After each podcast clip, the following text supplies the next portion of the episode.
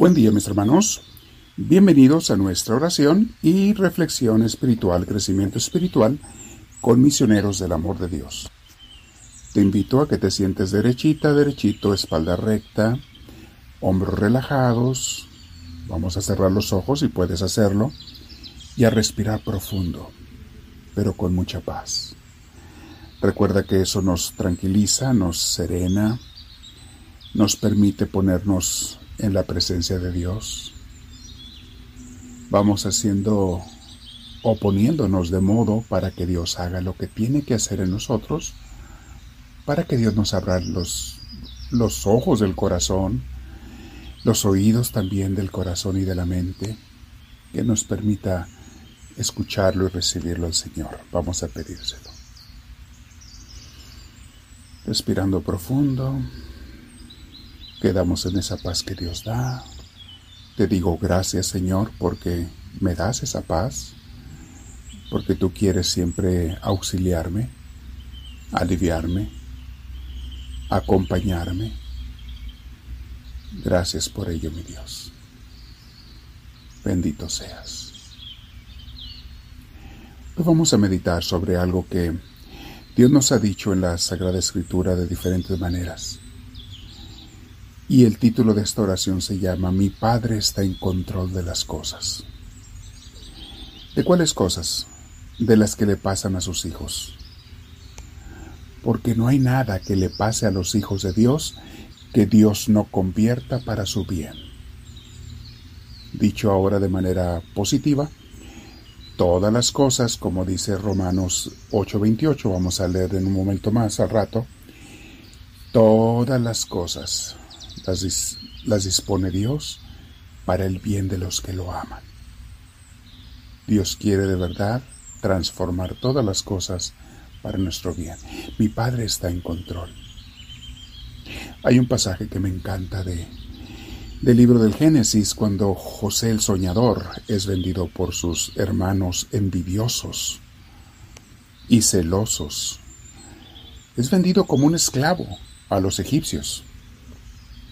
Eso es una traición que, no tiene nombre, que al propio hermano se le venda como esclavo. Primero lo querían matar y luego sintieron que le hicieron un favor porque no lo mataron y lo, y lo entregaron como esclavo, como si hubiera sido algo bueno. Bien, José no sabía por qué ni cómo, pero él simplemente siguió el curso de su vida como un esclavo. Estuvo preso y pues ya conocemos el texto bíblico en Génesis llegó a ser hasta el segundo del faraón, después de haber sufrido y batallado muchos años, de haber sido esclavizado, encerrado, calumniado, golpeado. Dios transformó toda su vida en bendición y llegó a ser el segundo del faraón y aprovechó su posición para salvar a toda su familia de que muriera de hambre los trajo a esas tierras ricas de Egipto en aquel entonces, comenzando con sus mismos hermanos que lo habían traicionado. ¿Qué pasó aquí, Dios mío? Tú convertiste la maldad de los hombres hacia José en bendición para José y para aquellos que lo habían traicionado. Dice José en Génesis 50, 20, le dice a sus hermanos, Ustedes pensaron hacerme mal, pero Dios cambió ese mal en bien para hacer lo que hoy vemos, para salvar la vida de mucha gente. Hay gente que piensa hacerte mal, mi hermana, mi hermano. Si tú eres de Dios, Dios no permitirá que te pase algo que de verdad sea para tu mal. Sí, a veces te van a dañar, pero Dios lo va a convertir en bendición para ti y para los demás. La cita que mencionábamos de Romanos 8:28, sabemos que Dios dispone todas las cosas para el bien de los que lo aman. Ahí está también la condición, mis hermanos, de los que lo aman, de los que son sus hijos, de los que aceptan ser sus hijos. Los que aceptan o aceptamos ser obedientes. Dios va llevando nuestra vida porque mi Padre está en control de las cosas. Tu Padre Celestial. Señor, a veces se me olvida esto y quiero recordarlo hoy. Que pase lo que pase, tú estás en control de mi vida. Perdóname por mi falta de fe, Señor, por mi falta de confianza en ti. Perdóname por mi enfoque en el mundo material o en mis fuerzas propias tan limitadas. Perdóname, Señor, porque muchas veces quiero yo ser el que soluciona mis problemas. Y sí hay cosas que yo puedo hacer y debo hacerlas, pero hay muchas otras que no. Y esas te tocan a ti, Señor. Las que yo no puedo resolver, te tocan a ti, porque mi confianza tiene que estar en ti. Y esa es una frase que podemos memorizar y recordar. Los problemas que yo no puedo solucionar, te tocan a ti Dios solucionarlos. Te tocan a mi Señor. Es una prerrogativa, es un privilegio que tenemos los que hemos aceptado ser hijos de Dios y seguirlo. En el trayecto del plan de Dios, Él nos va formando. Y en la formación a veces hay lucha, a veces hay dolor.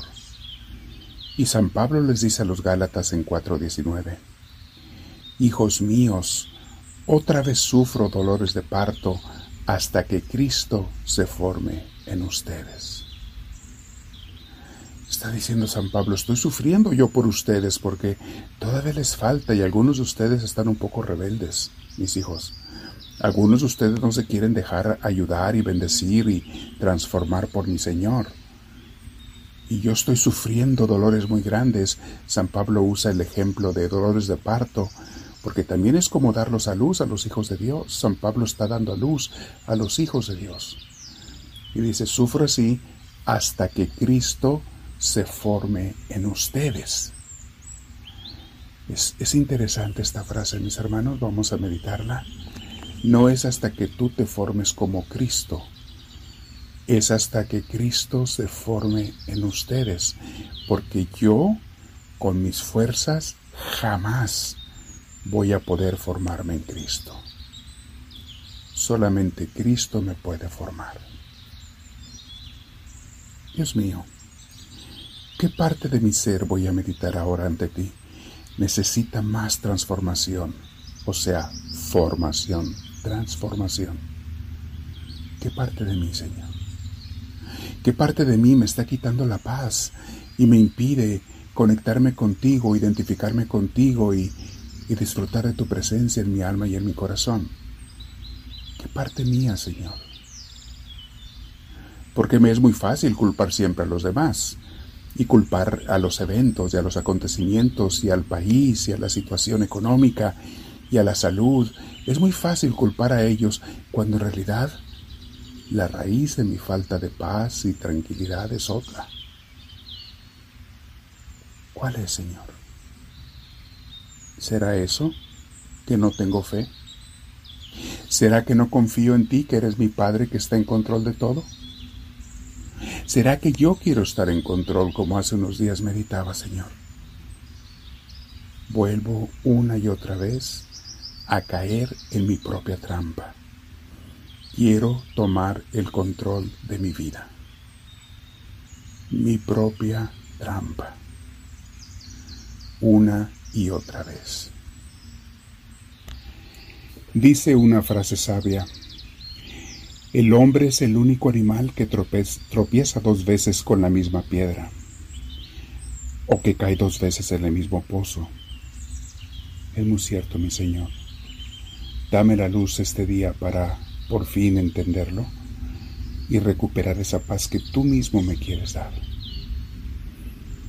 Ayúdame a analizar en dónde me falta confiar en que tú eres mi Padre en control de las cosas. Habla, Señor, que tu siervo te escucha.